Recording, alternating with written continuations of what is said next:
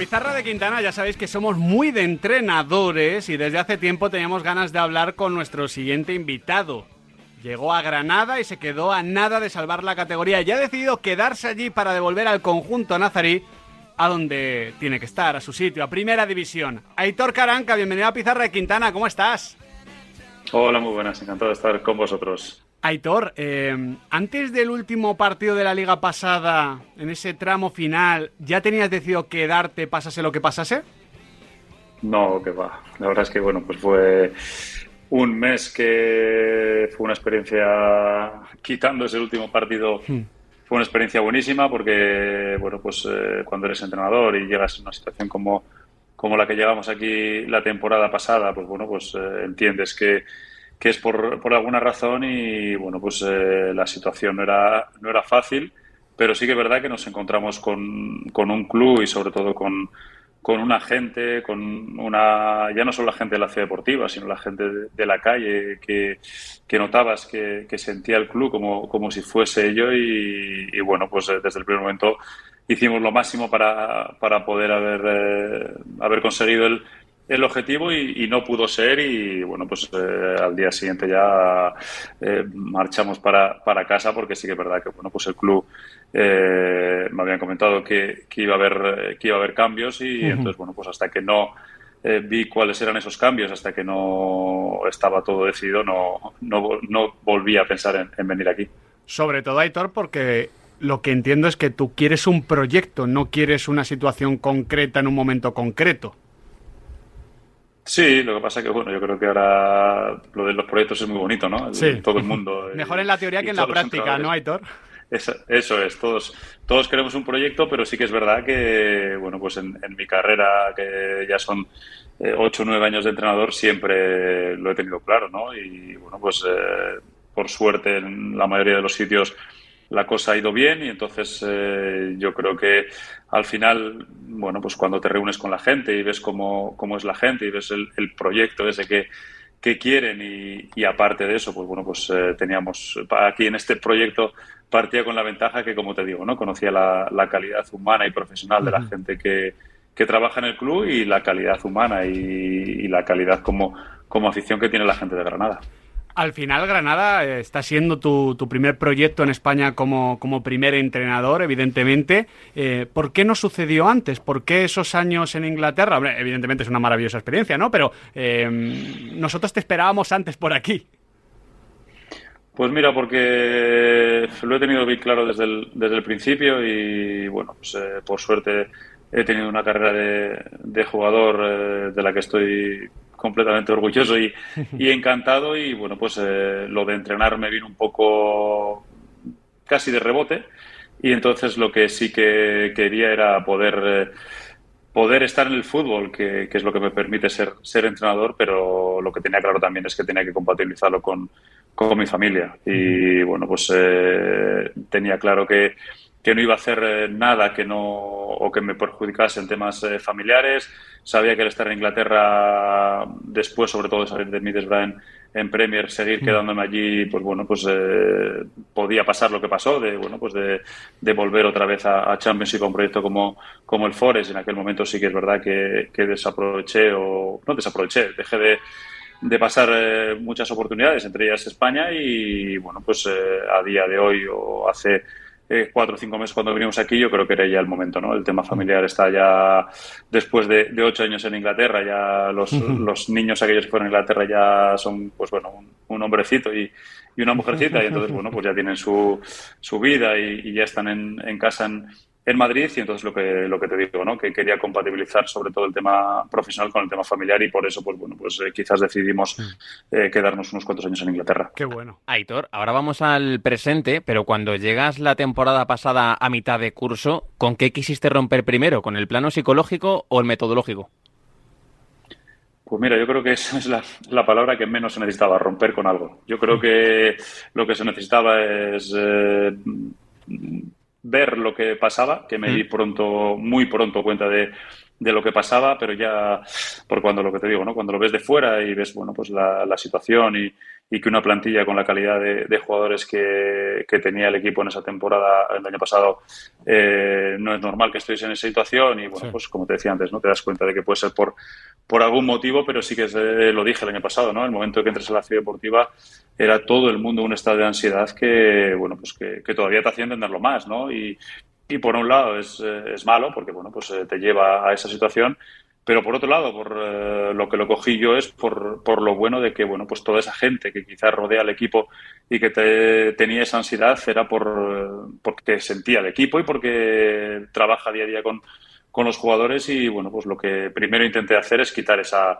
esa ansiedad, ¿no? Yo eh, recuerdo que hablaba con, en aquel momento con, con, jugadores y me decían, joder, mister, es que estás riéndote, es que con la situación que estamos y bueno, pues yo creo que, que quizás eh, el momento aquel era de reírse hasta cierto punto y, tocando lo que yo creo que se necesitaba o lo que nosotros creíamos que se necesitaba a nivel físico y, táctico, pero bueno, pues luego cuando ya llegabas al despacho y llegabas a casa, pues había muchas cosas que, que hacer, ¿no? Y bueno, pues eh, en un mes, quitando el último partido, pues la verdad es que hicimos prácticamente todo, ¿no?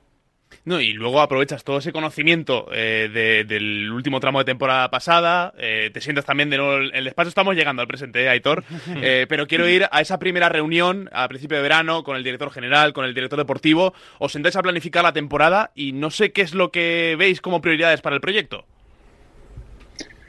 Hombre, yo creo que lo primero que, pedí es, eh, primero, cuál era la situación del, del, club, porque al final, pues bueno, pues estuve en un mes, eh, como hablamos, ¿no? un mes que quizás no era el mejor para hacerse una referencia de, de lo que era el club en, en ese momento y, luego, sobre todo, pues eh, aparte, a partir de cómo estaba el club, qué era lo que se iba a construir, de qué herramientas disponíamos, de qué bueno, pues, dinero se disponía para poder hacer una plantilla competitiva, de lo que se podía mantener, de lo que podía salir y bueno, pues al final lo que se está haciendo desde el principio, ¿no? El, trabajar en, en, equipo, desde la dirección general, la dirección deportiva y bueno, pues eh, de la primera reunión que, que tuvimos, la verdad es que bueno, pues eh, salimos todos bastante contentos y, hasta hoy. Hmm.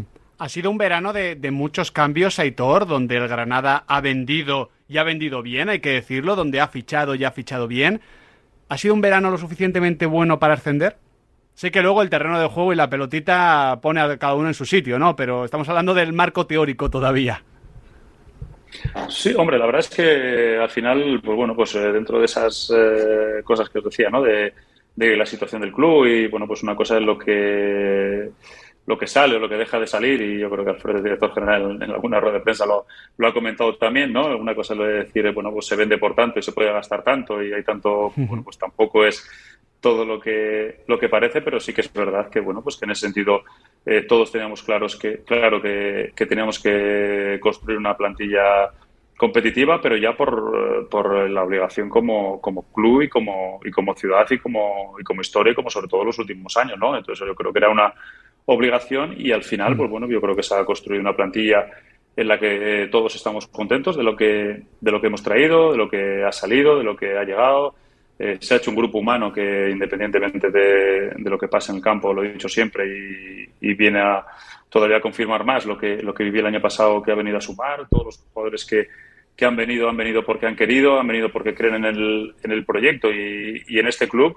Y bueno, pues luego a partir de ahí, pues mira, ayer tuvimos una reunión todos o casi todos los entrenadores de, de, primera y segunda y bueno, pues yo soy, soy nuevo aquí en, en España y en segunda y bueno, pues cuando estamos en los corrillos estos de, de entrenadores de, de, segunda división, pues eh, la mayoría con, con, mucha más experiencia que yo decían eso, ¿no? Que bueno, pues quizás hace unos años eh, tener una plantilla como la que podemos tener ahora nosotros te garantizaba, no el subir fácil, porque nunca ha sido fácil, pero sí que bueno, pues tener cierta ventaja pero todo el mundo coincidía de que bueno pues que, este año hay muchos muchos equipos muy muy buenos y que va a ser eh, una temporada muy muy dura para todos es que ante estas situaciones Aitor en equipos que acaban de descender con buenos proyectos con buenas plantillas muchas veces eh, sobreentendemos que la palabra ascenso está como vetada, ¿no? Día a día, partido a partido, pero no pensar en el mañana ni ponerse ninguna obligación porque eso es una presión mayúscula en una liga tan sumamente igualada como la segunda división. Normalmente preferís hablar de ilusión a depresión, ¿no? Em, ¿Cómo se gestiona eso? ¿Cómo tú, como entrenador, en los mensajes, en el vestuario, en la sala de prensa, con tu forma de actuar, bueno, intentas dirigir a tu grupo para que se lo tomen como un objetivo con hambre, pero como no como una losa, como algo que, les estrese? Hombre, yo creo que es lo que venimos hablando, ¿no? Sobre todo, pues transmitir esa ilusión que hay desde el principio, con la cantidad de abonados que tenemos, con la, con la ilusión que hay en, en la calle de, por parte de, de la gente y sabiendo que bueno pues eh, que todos los que estamos en este barco en este en este proyecto sabemos eh, a lo que hemos venido no está claro que, que todos los que estamos aquí eh, sabemos que si damos lo máximo cada uno de, de, nosotros pues al final de temporada estaremos donde donde nos merezcamos estar no entonces yo creo que ya te digo que, que al final la palabra ascenso palabra ilusión llámale como como quieras, es, eh, es puntual. Yo creo que todos sabemos en lo que estamos aquí, eh, todos sabemos, y, los jugadores, eh, muchos más que yo, sabemos lo larga que es esta, esta competición que lo digo ahora que vamos eh, medio bien. Eh, Hombre, vais muy bien, hay todos. Bueno, sí, sí, pero siempre se, siempre se puede y se debe mejorar. Pero sí que es verdad que, que, al final equipos que el año pasado al principio empezaron bastante mal, al final son los que han subido, ¿no? Entonces yo creo que eso es lo, lo, importante, ¿no? Estar conscientes de que, de que estamos aquí y sabemos lo que, lo que queremos y lo que tenemos que hacer y a partir de ahí, pues bueno, pues eh, el tiempo nos irá poniendo donde tengamos que estar. Es que la situación cómoda, Hitor, es la de los otros entrenadores, ¿no? Oye, yo sin presión, no, mira el Granada, ¿no? ¿Qué equipazo tienen? Como te decían a ti en los corrillos. Sí, pero bueno, yo creo que al final la presión nos la ponemos cada uno la nuestra, ¿no? Y no sé, yo creo que no habrá eh, nadie que se ponga más presión de la que me pongo yo.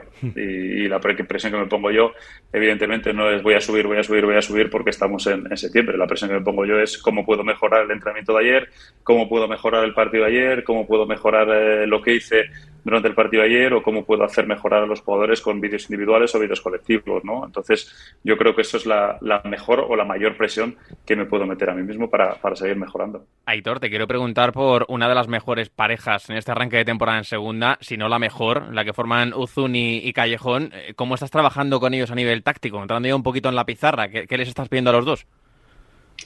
Pues mira, en la pizarra está siendo, no te voy a decir complicado, porque bueno pues eh, llevábamos y bueno pues cuando empezamos a, planificar la, la, plantilla siempre a mí vamos, no, no, escondo nada diciendo que a mí me ha gustado siempre jugar con con un 1-4-2-3-1 que bueno pues la, la alineación con la que más cómodo me encuentro primero porque quizás es la que más conozco de cuando estaba en la federación eh, con las selecciones eh, inferiores, cuando fui con José al, al Madrid y la que, bueno, pues eh, intenté crear en Inglaterra y tanto en Midebra como, como en Forest, eh, la verdad es que, que funcionó y cuando, bueno, pues creas una plantilla para jugar más o menos en ese sistema, pues eh, las dos piezas quizás más claves en ese sistema se te lesionan como son Soro y, y, Melendo, pues al final tienes que, que andar cambiando, ¿no? Que, bueno, pues también es verdad que aunque diga que la preferida a mí es 4-2-3-1, no me pasa nada por jugar 4-4-2 o a veces que, que jugar en 4-3-3 o incluso 3 o 5 atrás, ¿no? Yo creo que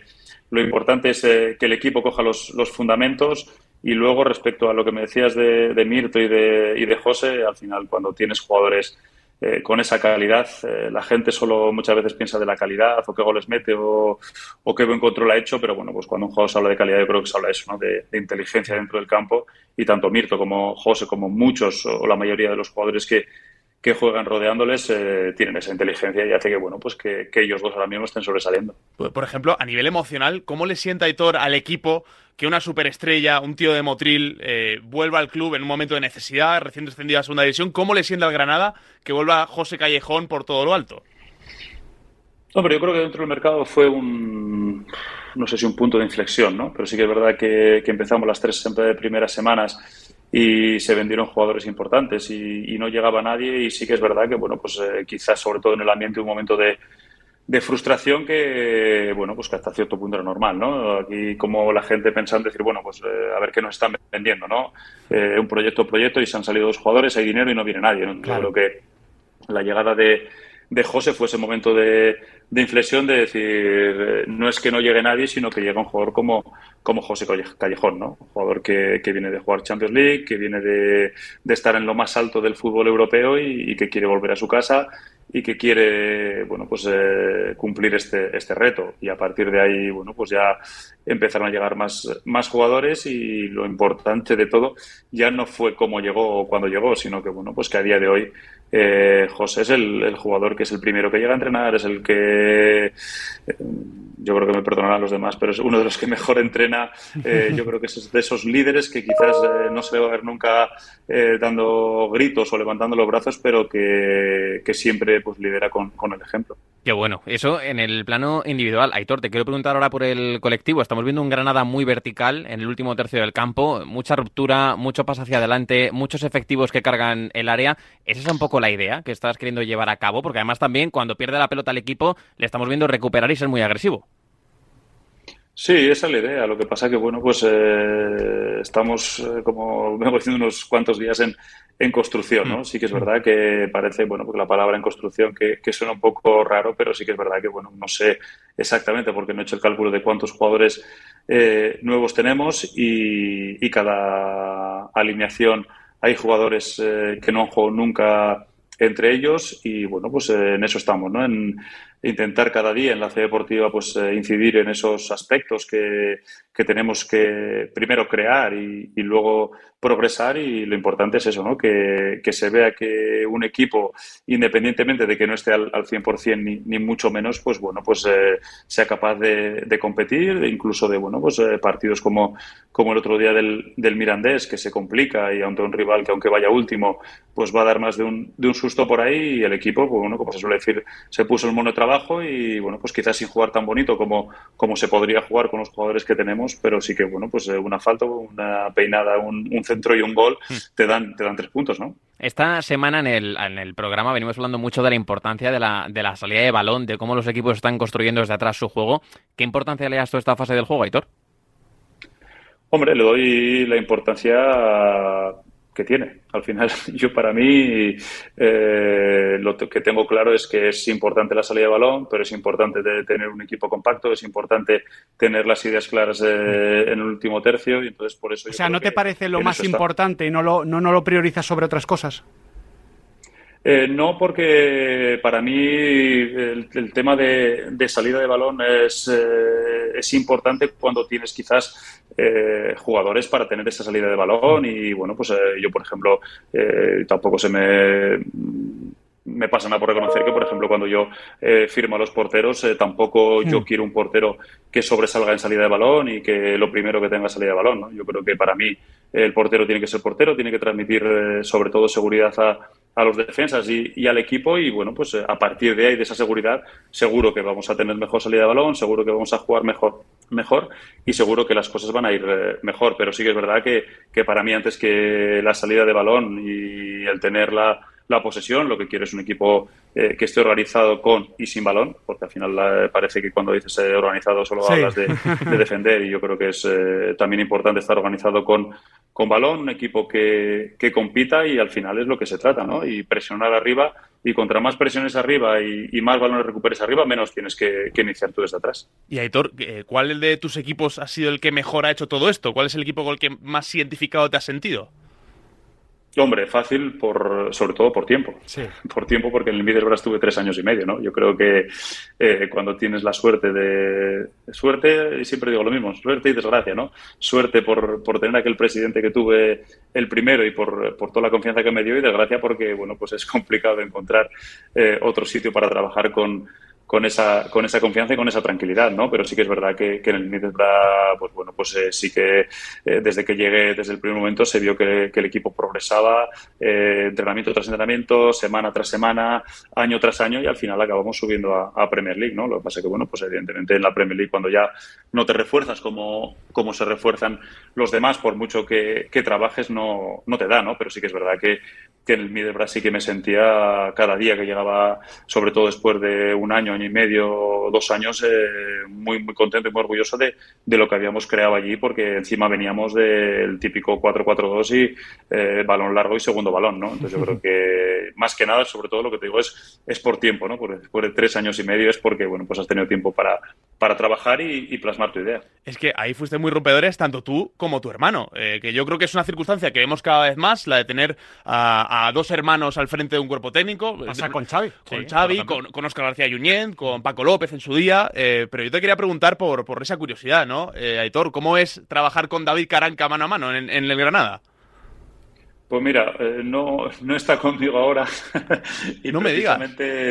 Sí, sí, sí, precisamente una pena, una pena porque, bueno, pues eh, la verdad es que eh, tiene todas las condiciones para ser un, primero, un buen entrenador y segundo, para ser un, un asistente de lujo, pero sí que es verdad que, que tanto en en, eh, en, Nottingham como, como en Birmingham lo que notamos los dos, y no ya yo solo, sino él también notaba que, bueno, pues quizás esa la, la figura de ser hermano de en el, en el despacho, pues bueno, pues eh, no te voy a decir que restaba más que sumaba, pero sí que es verdad que, bueno, pues la gente quizás se, se reservaba mucho más eh, por el hecho de, de, ser el hermano, ¿no? También mm. los jugadores al final, bueno, pues es asistente pero no deja de ser hermano, mm. y entonces al final, bueno, pues una decisión que, que tomé yo, evidentemente, porque, porque era el jefe y, y porque tenía que tomar esa decisión con mucha pena, porque ya digo que por, por valer vale muchísimo, primero como entrenador y segundo como, como asistente, pero sí que es verdad que, que nosotros en ese momento, los dos además, vimos que, que lo mejor era bueno pues dar un, pasito atrás. Es un tema interesante este porque entiendo que eh, lo que se busca también en el segundo entrenador, como, como nos has explicado ahora sin, sin explicarlo, es, es un enlace con la plantilla, ¿no? Una persona